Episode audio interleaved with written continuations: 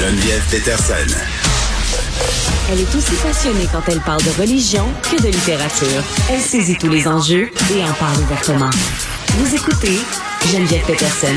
Un texte d'Ariane Lacourcière euh, dans la presse euh, au port de l'été. Le plusieurs urgences de la province sont déjà archi achalandées et il y a plusieurs hôpitaux qui tirent un peu la sonnette d'alarme en disant ben là euh, on sait pas trop euh, ce qu'on va faire avec ce qui se passe en ce moment même que dans certaines régions euh, puis certains secteurs dans certaines villes on disait aux gens ben telle urgence il y a tellement de monde que si vous pouvez aller ailleurs. Ça, jumelé au fait qu'hier, on a publié euh, des données sur le système de santé. C'était l'un des objectifs de Christian Dubé. Vous vous en souvenez d'être euh, bon transparent par rapport à ce qui se passe. Là. Puis là, ce qu'on a vu, c'est loin d'être drôle. Là. Ben, on avait accès notamment justement au portrait des urgences. On avait liste d'attente en chirurgie, euh, même les délais. Là, tantôt, je parlais de santé mentale, le long délai pour avoir accès à un pédopsychiatre, délai pour avoir une évaluation à la DPJ. Donc, on diffuse euh, finalement euh, ces données-là et on a décidé de parler, d'avoir le pouls justement euh, en parlant avec un spécialiste, quelqu'un qui travaille dans les urgences, docteur Gilbert Boucher, qui est président de l'Association des spécialistes en médecine d'urgence du Québec. Docteur Boucher, bonjour. Bonjour, Mme Peterson. Bon, euh, c'est moi, il me semble que depuis que je suis petite, là, puis j'ai 39 ans, qu'on dit qu'à l'urgence, c'est l'enfer de pas y aller. Euh, puis même que je viens du Saguenay, puis le truc qu'on avait, euh, parce que l'urgence de Chicoutimi, c'était toujours euh, très, très achalandé, très, très long. On allait à la mini-urgence de Ville-de-l'Abbé. Et ça a pas changé, là. Je vous le dis, là, c'est comme ça depuis très, très longtemps. je ne vais pas vous demander pourquoi, parce que c'est trop compliqué. Mais, mais à l'heure actuelle, qu'on ait encore des urgences à ce point achalandé puis à ce point problématique, vous, ça, ça vous dit quoi?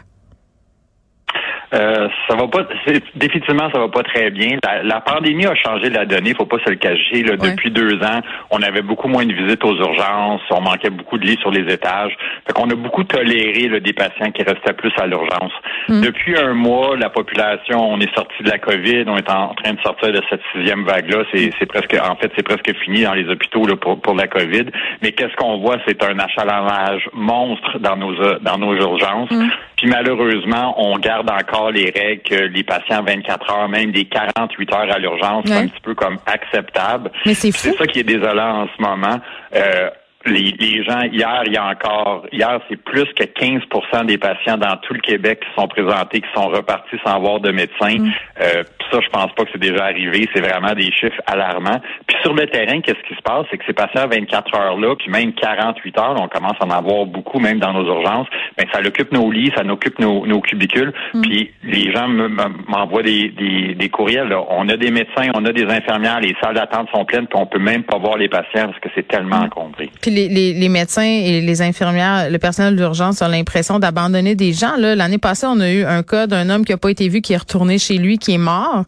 Euh, ça, ça a fait beaucoup euh, les médias. Moi, je chroniquais dans le Journal de Montréal euh, à la fin janvier à propos d'une jeune femme, Erika D'Alessio, qui s'est rendue à l'urgence pour ce qu'elle croyait être une espèce de sinusite. Finalement, il a diagnostiqué un cancer. Elle est restée quelque chose comme une semaine dans le corridor de l'urgence avec personne, pas de psychologue, pas le droit de visite. je comprends que c'était pendant la pandémie, mais des histoires comme ça, même encore aujourd'hui, là, le 18 mai, il y en a des patients qui sont dans des corridors pendant longtemps à l'urgence puis qui attendent. Là, qu'est-ce qui est différent dans, dans, dans ce Vous avez tout à fait raison, mais qu'est-ce qui se passe de différent depuis le, ce, printemps? C'est le fait que l'urgence a besoin d'aide des hôpitaux, puis qu'est-ce que le, sentiment qu'on a, c'est qu'il y a des plans de surcapacité, il y a des plans pour aider l'urgence, il faut adapter les mesures de, prévention des infections là, pour permettre de monter les patients parce que nous, à l'urgence, on étouffe, on peut pas avoir des patients, qui en ce moment... ne pas les mettre sur les étages, c'est ça que je comprends, docteur Boucher, là, à cause du protocole COVID.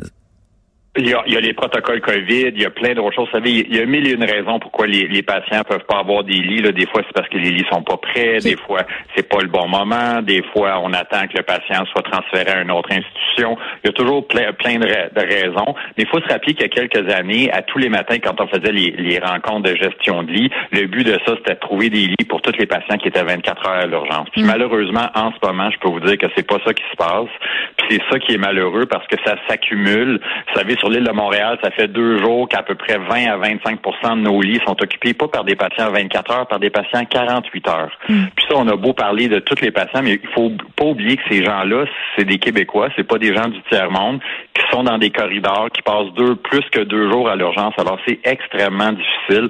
Puis on n'a pas l'impression que les hôpitaux veulent nous aider, les urgences, puis c'est ça qui fait mal en ce moment.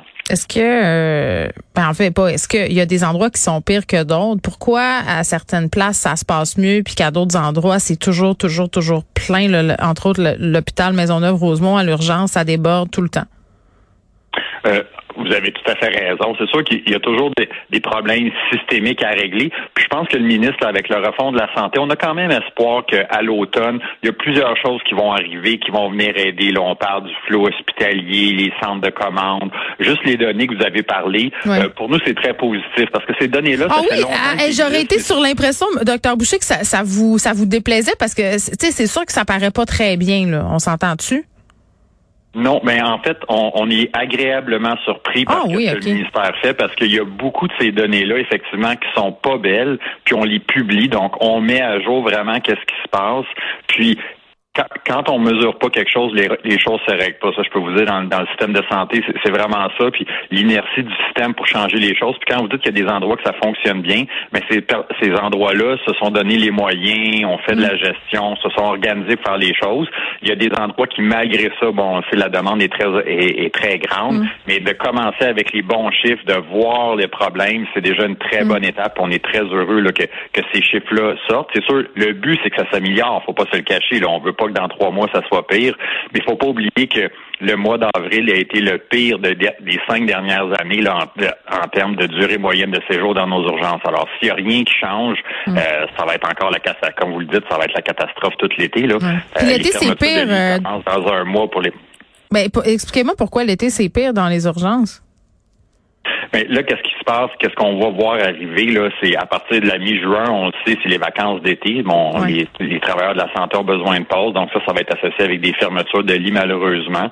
Euh, il y a eu des primes COVID aussi qui ont terminé la fin de semaine dernière. Alors, c'est d'autres choses qui vont mettre de pression sur le système. C'est c'est pas c'est pas des choses énormes, mais c'est des choses qu'il faut rajouter à l'équation. Mais au final, en ce moment, les urgences, on a besoin que les hôpitaux là mm. sentent qu'il y a une congestion aux urgences parce que tout seul, les urgences, on peut pas s'occuper de tous les problèmes qui, qui se présentent à nos portes en ce moment. Mais les gens qui vont à l'urgence, euh, est-ce qu'ils ont tous besoin d'être là? C'est un mythe de dire qu'il y a des gens qui se pointent et qui pourraient aller ailleurs ou on, on, on parle souvent des personnes âgées qui viennent un peu passer le temps? Ça, je pense que c'est exceptionnel quand même, mais le fait qu'il y ait plusieurs Québécois qui n'ont pas de médecin de famille puis qui n'ont pas accès à du sans rendez-vous ou qui n'ont pas le moyen d'aller se faire voir au privé, c'est sûr que tu appelles au 811, ils te disent ben va à l'urgence, tu sais. Euh, oui, vous, vous, dites plusieurs choses.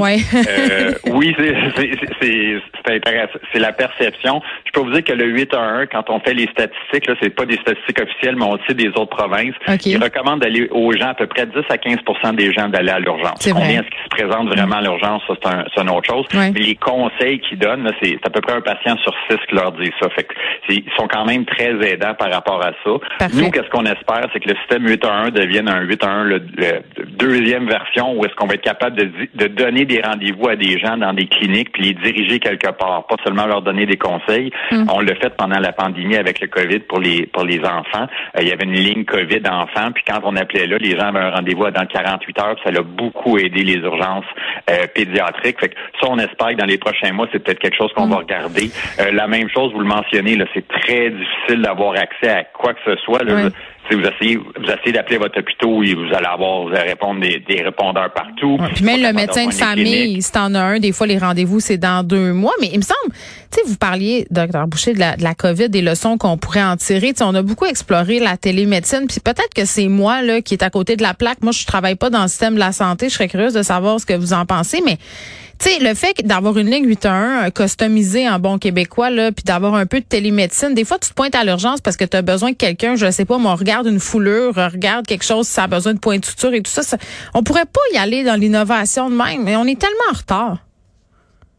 Vous avez tout à fait raison, mais je peux vous dire que ça fait partie des solutions qu'on regarde puis qu'on espère qu'on va mettre de, l'avant. De même, dans la même lignée, euh, vous le mentionnez avec la, le, ministre l'a bien mentionné en sa refonte, vous n'avez pas toujours besoin de voir un médecin. Non. Euh, les, on le sait, les pharmaciens ont fait un excellent travail pendant la COVID. Les physiothérapeutes veulent nous aider, les IPS veulent nous aider.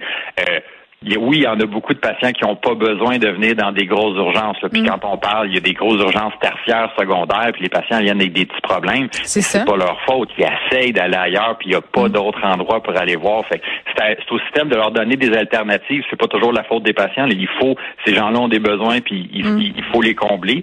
Vous avez raison de dire, c'est pas tout le monde qui a besoin de venir à l'urgence, mais est-ce que c'est parce que vous avez mal à la poitrine puis que vous n'avez pas un diagnostic sévère que vous n'auriez pas dû venir en, premier lieu?